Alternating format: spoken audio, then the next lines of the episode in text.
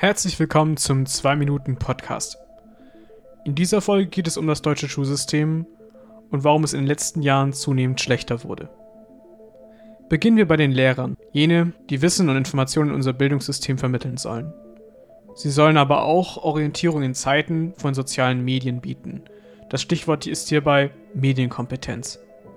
Zudem kommt, dass Kollaboration, Kommunikation, kreatives Denken, aber auch kritisches Denken Dinge sind, die bei vielen Schülern in der heutigen Berufswelt mehr und mehr gefragt sind. Das alles zu vermitteln ist auch Aufgabe des Lehrers. Lehrer in Deutschland haben jedoch selten bis gar nicht die Möglichkeit, sich tiefer mit diesen Themen zu beschäftigen.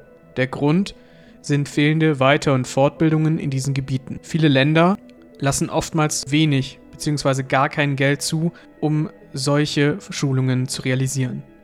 So fällt vor allem im Schulalltag oftmals das Wissen und die moderne Bildung runter. Das Schulsystem wurde über die letzten Jahre sehr stark kaputt gespart.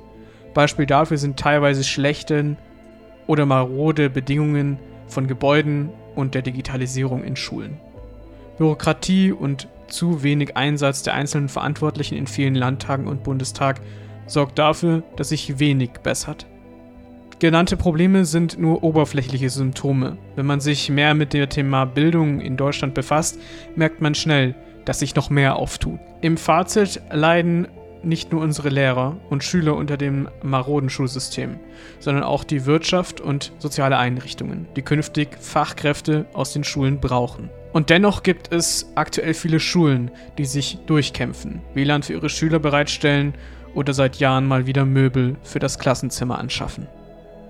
Das war die erste Folge des 2-Minuten-Podcasts. In den Show Notes bzw. in der Beschreibung verlinke ich euch einige Informationsquellen aus diesem Podcast.